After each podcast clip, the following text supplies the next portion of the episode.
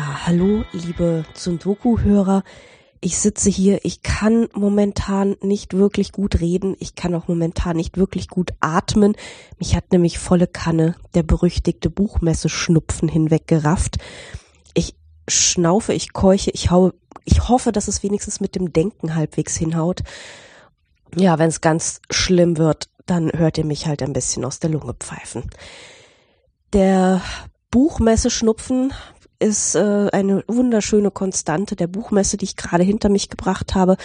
Wir haben auch einen Buchpreisträger und es ist jemand vollkommen anderes geworden, als die meisten gedacht haben. Nämlich ein glatzköpfiger Offenbacher mit einem ansatzweise kuriosen, satirischen Roman. Soweit würde ich mich jetzt mal aus dem Fenster lehnen. Frank Witzel, die Erfindung der Roten Armee-Fraktion durch einen manisch-depressiven Teenager. Das Ganze spielt auch hier irgendwo im Rhein-Main-Gebiet. Ist fast ein Heimsieg also. Und es ist unglaublich dick, dieses Buch, aber auch sehr verspielt und ich habe das Gefühl, ich werde das sicherlich noch lesen. Im Gegensatz zu vielen anderen, zu denen ich irgendwie so keine Lust hatte. Äh, ich hätte mich ja wirklich tatsächlich auf äh, Jenny Erpenbeck festgelegt, mit einer üblichen Jury wäre das auch sicherlich das, der, das Preisträgerbuch geworden. Aber wir haben dieses Jahr eine Jury, die eben nicht aus Betriebspeople und äh, den üblichen Literatur der typischen In-Crowd besteht, sondern wir haben eine ganze Menge Buchhändler dabei. Da sind auch Bücher dabei, wo ich mir denke, so, äh, also dieser Lapper zum Beispiel ähm, braucht kein Mensch aber es führt eben auch zu positiven Ausreißern, die so ein bisschen fernab des Üblichen sind. Und insofern denke ich, war das mit dieser doch äh, äh zwischenzeitlich viel geschmähten Buchhändlerjury eine gute Sache. Ja, sonst gab es relativ wenig Neues auf der Buchmesse. Ähm, man sagt irgendwie, ich glaube, das fünfte Jahr jetzt, dass die E-Books endgültig angekommen sind. Es gab relativ wenig Metadiskussionen. Ähm, es gibt sowieso irgendwie auf der Buchmesse kaum noch Metadiskussionen. Man diskutiert nicht mehr über Literatur, man diskutiert eigentlich hauptsächlich darüber, wie man sie verkaufen kann. Jo, ich habe zwei junge Autoren gelesen, beides äh, Hildesheimer und beides mit im weitesten Sinne utopischen oder irgendwie endzeitlichen oder irgendwie, ja, Romanen. Äh, die sind beide nicht ganz von dieser Welt. Wobei der erste Lärm und Wälder in einem Buenos Aires der Zukunft angesiedelt ist. Und zwar in einer Siedlung ganz in der Nähe von Buenos Aires, Nordelta. Das ist eine Art gated Community und dort lebt eine Familie bestehend aus ähm, Pelusa, der Mutter, das ist so ein bisschen die Hauptfigur. Dann haben wir ihren Mann Hector und die beiden Kinder Henny und Ignacio. So, die Welt geht bald unter, aber warum genau, das weiß irgendwie noch keiner. Einige sagen, es ist irgendwas kommt mit der Natur, der Himmel ist manchmal seltsam farben, Tiere benehmen sich komisch, es gibt da mal irgendwelche Schwärme, die irgendwo herüber reinbrechen, ähm, es gibt irgendwie gigantische Schwarzenten, ähm, die übermannsgroß sind. Also man weiß es nicht so genau und diese Apokalypse ist recht hübsch als Familienroman erzählt. Das hatte man so wohl noch nicht. Die Familienmitglieder reagieren ziemlich unterschiedlich auf diese Apokalypse. Ähm, man hört immer mal wieder auch von Unruhen in der Stadt, also in Buenos Aires, wo sich keiner mehr so richtig hintraut. Es gibt ständig Stau auf den Autobahnen. Es gibt da immer mal wieder irgendwelche Riots, Aufstände. Die Polizei bewaffnet sich, die Aufständischen bewaffnen sich auch, blockieren mal eine Straße. Und auf diese Zustände reagieren die Familienmitglieder sehr, sehr unterschiedlich. Also Pelusa und ihre Schwester suchen Rettung in Erlösungsreligionen. Ähm, sie sind Anhänger einer freichristlichen Predigerin und gründen auch vor Ort in diesem Norddelta eine eigene freikirchliche Gemeinde. Der Mann Hector geht damit ein bisschen anders um. Er ist ein sogenannter Prepper. Das heißt, er ist jemand, der Konserven einkauft, der einen Bunker konstruiert, der ähm, sich darüber informiert, ob man sich irgendwo ein Haus äh, in den Anden kauft und äh, dort versucht zu überleben. Damit ist Pelusa überhaupt nicht glücklich, denn sie hat vorher in den Anden gewohnt und ähm, es ist mir ist ihr gar nicht gut ergangen. Man erfährt auch so ein bisschen was aus Rückblickabschnitten dieses Buches. Der ältere Sohn Henny äh, flüchtet sich in Gewaltfantasien, ähm, also er jagt Tiere, er seziert Tiere. Ähm, das macht so die Eltern ziemlich unglücklich. Allerdings ist er auch jemand, der ähm, so naturwissenschaftlich interessiert ist, er möchte gerne eine, eine Siedlung auf dem Mond errichten und sieht dort eben seine Hoffnung außerhalb der Erde. Also er schreibt auch an einem Buch, an einem Überlebensbuch für den Mond und äh, ist da also in der Garage immer am, am Forschen. Ignacio ist da so ein bisschen außen vor, der hat da noch keine Strategie. Ja, zwischendurch gibt es immer wieder eingestreut Anrufe bei der Hotline dieser Nordelta Community, die auch mittlerweile eine ganz eigene Infrastruktur hat und sich auch schon ziemlich ähm, abgeschottet hat vom Rest der Welt. Und da rufen immer Leute an und haben irgendwelche Sorgen, die dort wohnen. Man erfährt da also so ein bisschen was über, über ja, was, was, was andere Bewohner so denken, womit die so kämpfen. Ähm, es sind teilweise recht surrealistische Dinge. Ähm, teilweise sind die Leute ziemlich offensichtlich durchgeknallt.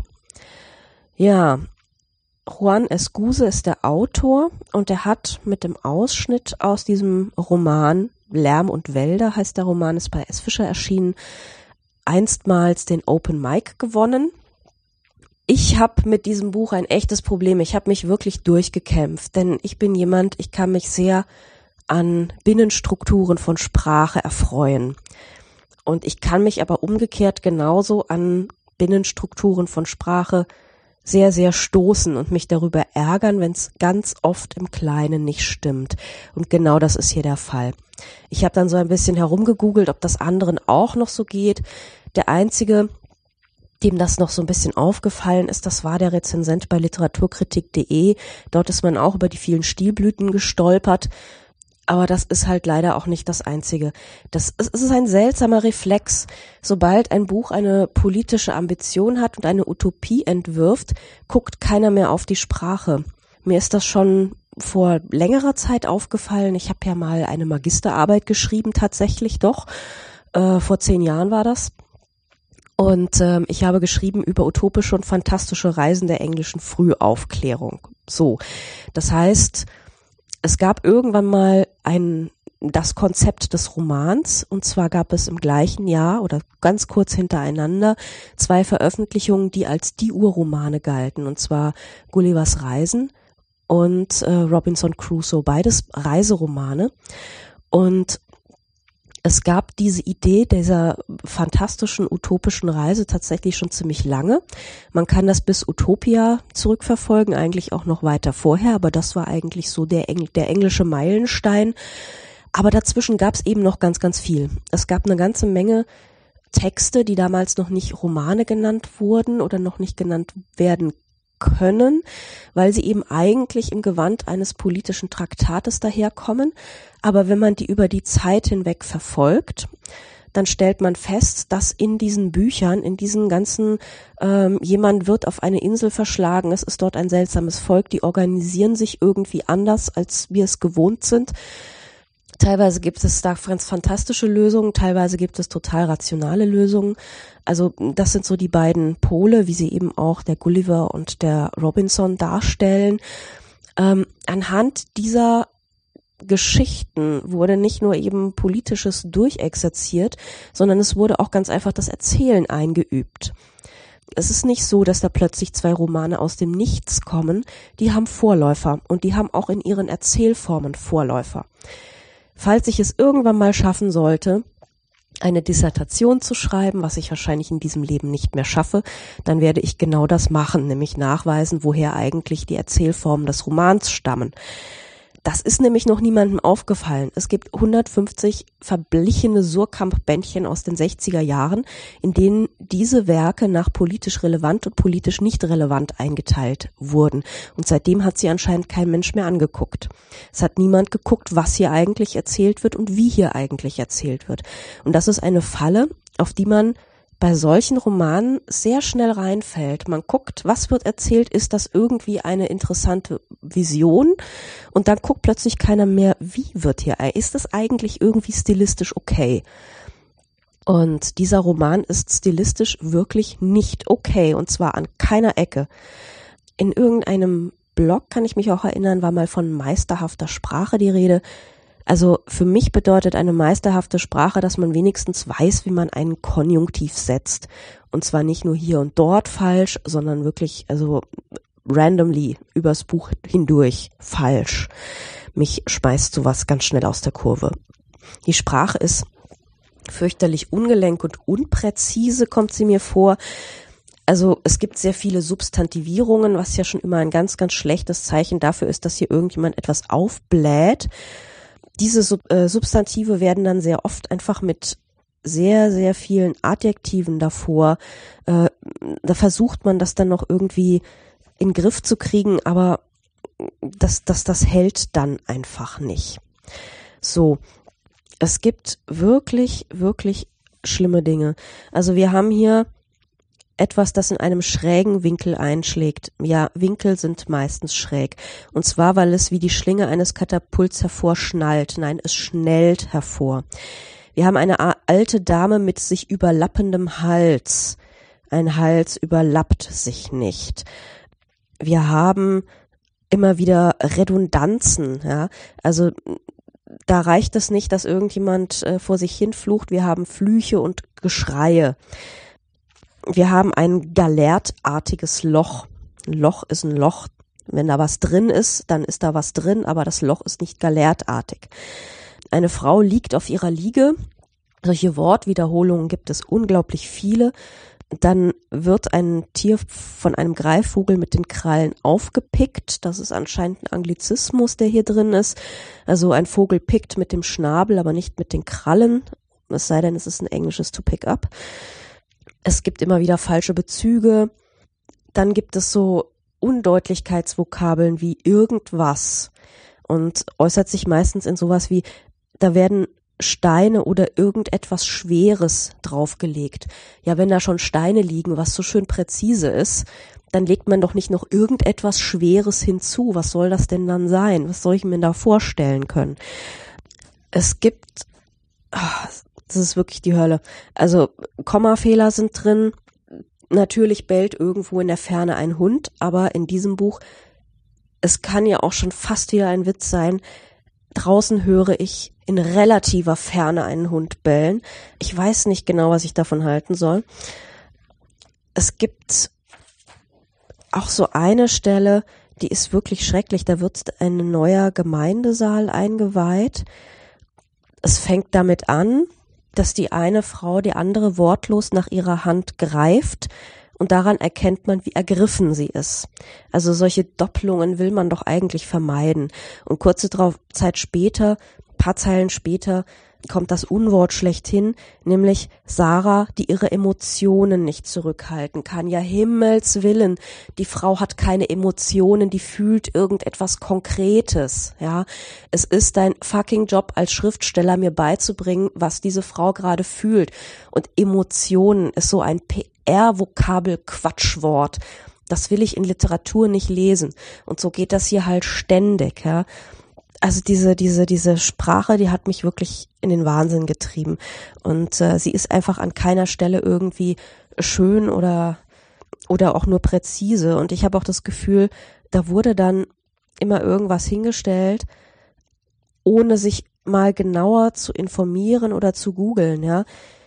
Die Früchte der Hagebutten verleihen dem Abhang der Felswand eine einladende Schönheit. Das ist ganz wunderschön, aber die Früchte der Hagebutten gibt's nicht. Das sind nämlich die Früchte der Rosensträucher und die Rosensträucher haben Früchte, die Hagebutten heißen. Mein Gott, guck doch wenigstens vorher mal in Wikipedia nach, ja. Also wir haben ein sehr ambitioniertes Projekt, wir haben eine sehr aufgebauschte Sprache, ähm, die immer ganz viel behaupten will, die es aber an keiner Stelle irgendwie einhält. Ja. Diese Sprache kann das Ding nicht tragen. Sie ist dafür einfach zu lasch, zu unpräzise, zu schwammig, ähm, zu unbeherrscht. Also Ich halte es durchaus für möglich, dass Juan Gruse kein Native Speaker ist. Aber dann frage ich mich halt wirklich so, sag mal, Kommafehler?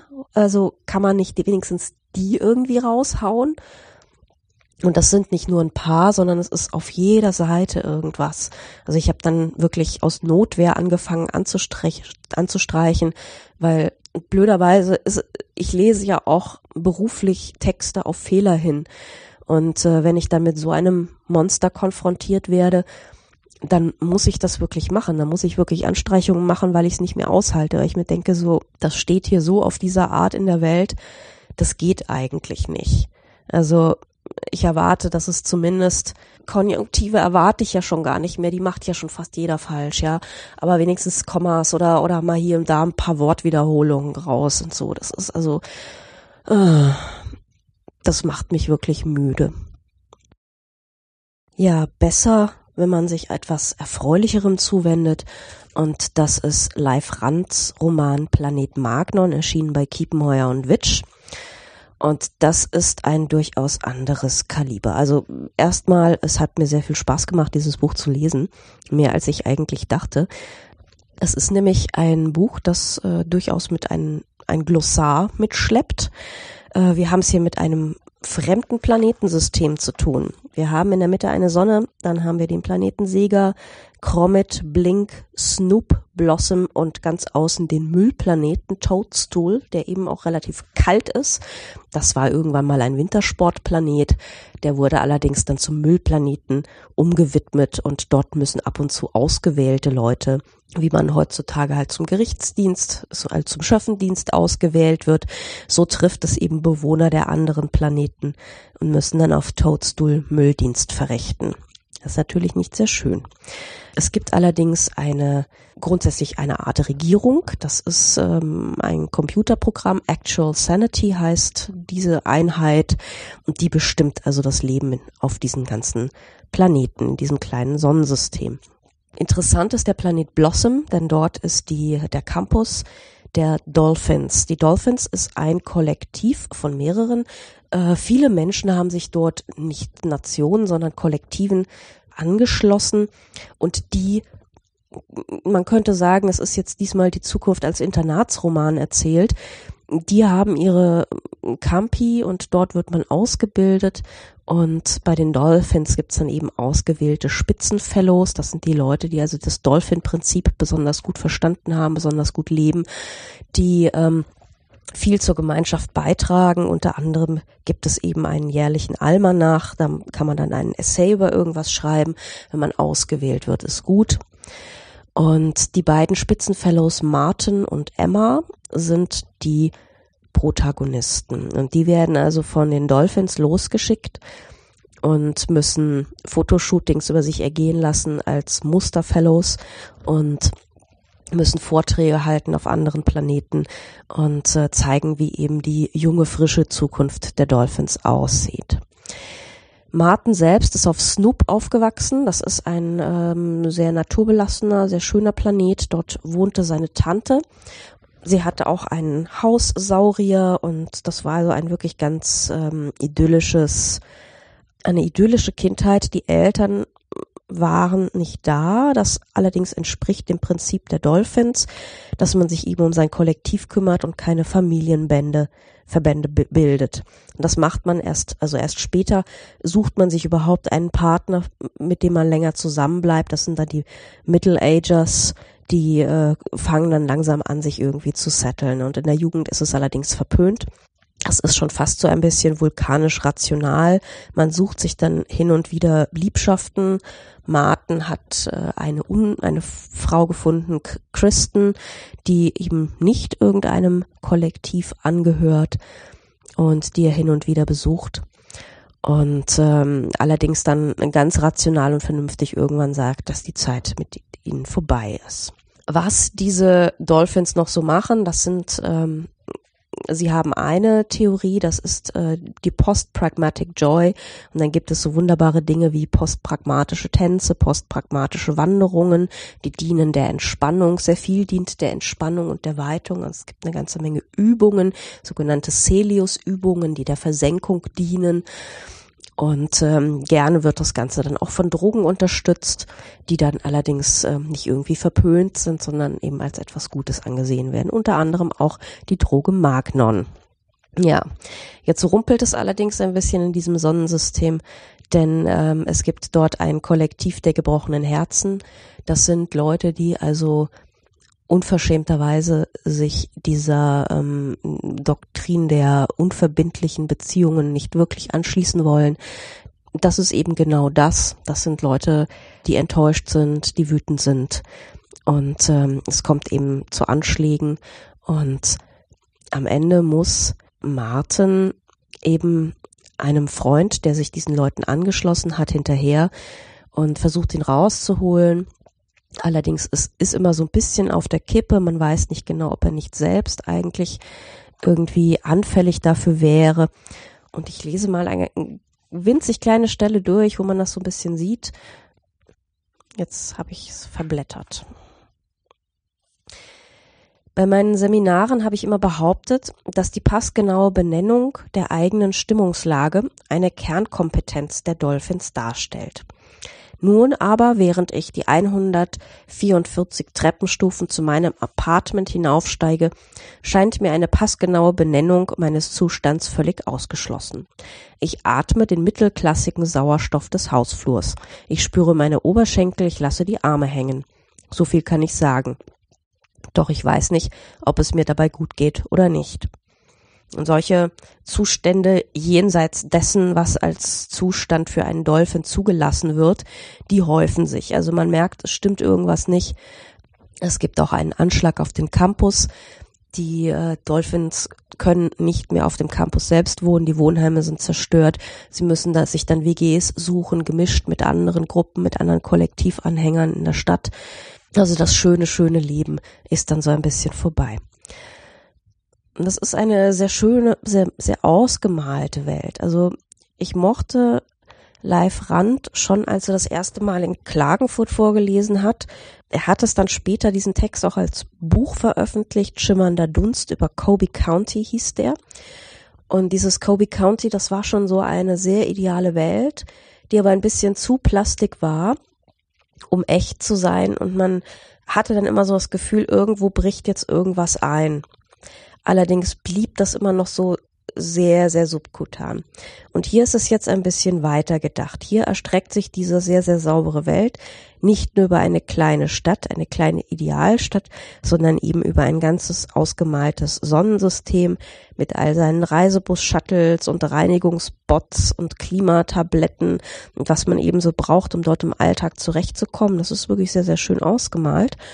Und vor allem ja diese plastikhafte Klarheit, dieses dieses sehr ideale, aufstrukturierte Idealgesellschaftssystem, das kommt eben diesmal von außen, das ist wirklich institutionalisiert, das ist nicht ein einzelner Mensch, der sich wohlfühlt und sich anpasst, sondern das ist diese, dieses Wohlfühlen und dieses Anpassen und dieses, dieses Mantra, dass ich, es geht uns ja so unglaublich gut, die Dolphins sind die Besten, wir sind ein Kollektiv, was einen ja immer so ein bisschen unangenehm berührt. Das wird hier also sehr deutlich durchgezogen und auch mit dem entsprechenden Überbau befrachtet, eben dieser ganzen Post-Pragmatic Joy-Theorien und so weiter. Und das ist zum Teil auch wirklich unglaublich komisch, wenn dann irgendwo am Berg eine postpragmatische Wandergruppe erscheint oder so. Also es ist jedenfalls mein Humor. Ja, was ich an diesem Buch auch sehr, sehr lobe, ist die Sprache. Die ist eigentlich sehr unauffällig. Aber manchmal ist unauffällig auch sehr, sehr gut, weil da stößt mir nichts auf. Ja, das ist der Geschichte vollkommen angemessen. Das ist genau die richtige Sprache.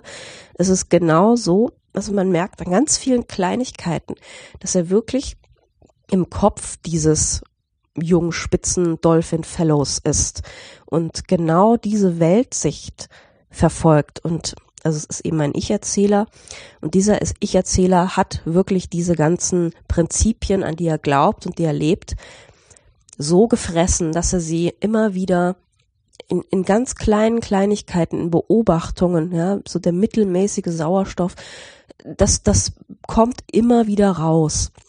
Und das finde ich an diesem Roman ganz wunderbar. Also man, man guckt wirklich mit völlig anderen Augen und denkt mit einem völlig anderen Hirn sich hier durch diese Geschichte.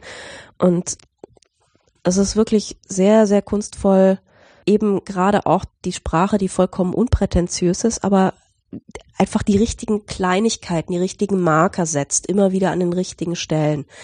Und das ist mir ehrlich gesagt sehr, sehr, sehr viel sympathischer und lieber und es ist, ich finde es auch sehr viel schlauer, als wenn man sich so aufbläst und sich sperrig gibt und dann am Ende ähm, an, an seiner völlig überspreizten Sprache scheitert.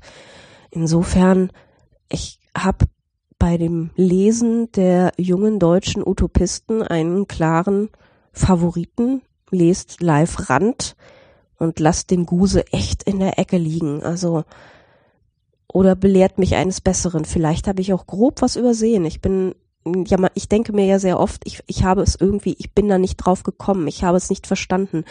Es muss anscheinend auch sehr viele literarische Anspielungen geben, aber selbst wenn man diese literarischen Anspielungen nicht versteht, muss man ja trotzdem in der Lage sein, dieses Buch zu lesen. Und in der Lage war ich nicht. Ich habe mich wirklich, wirklich durchgeprügelt wohingegen Planet Magnon wirklich einfach so durchflutschte. Das war wirklich eine große Freude und ich habe immer wieder an vielen Stellen gedacht, ach, ist das jetzt aber wieder schön und ja, die, die, dieser kleine Ausdruck bringt jetzt gerade wieder wahnsinnig viel rein. Und ähm, ich mag es ja, wenn sich Leute eben in den Kleinigkeiten auch Mühe geben und mir immer wieder in den Kleinigkeiten andeuten, dass sie sich über die Welt, über die sie schreiben, Gedanken gemacht haben und sich Gedanken gemacht haben, warum jetzt dieses Wort da steht und kein anderes und was dieses Wort jetzt gerade evoziert. Insofern ähm, bei Live Rand finde ich das vollkommen eingelöst und es ist wirklich ein Buch, das mir ja, sehr viel Freude gemacht hat und das ich gerne weiterempfehle das war's für diese Folge. Zwei Bücher. Es, es war Buchmesse. Ich hatte leider nicht so viel Zeit zu lesen. Aber ich bin auch morgen nochmal krank. Da komme ich dann wieder dazu, mich ordentlich durch die Seiten zu fräsen. Ja, das heißt, es gibt bald wieder eine neue Folge. Bis dahin, ciao und so ihr, auch ihr alle einen Messeschnupfen habt, gute Besserung.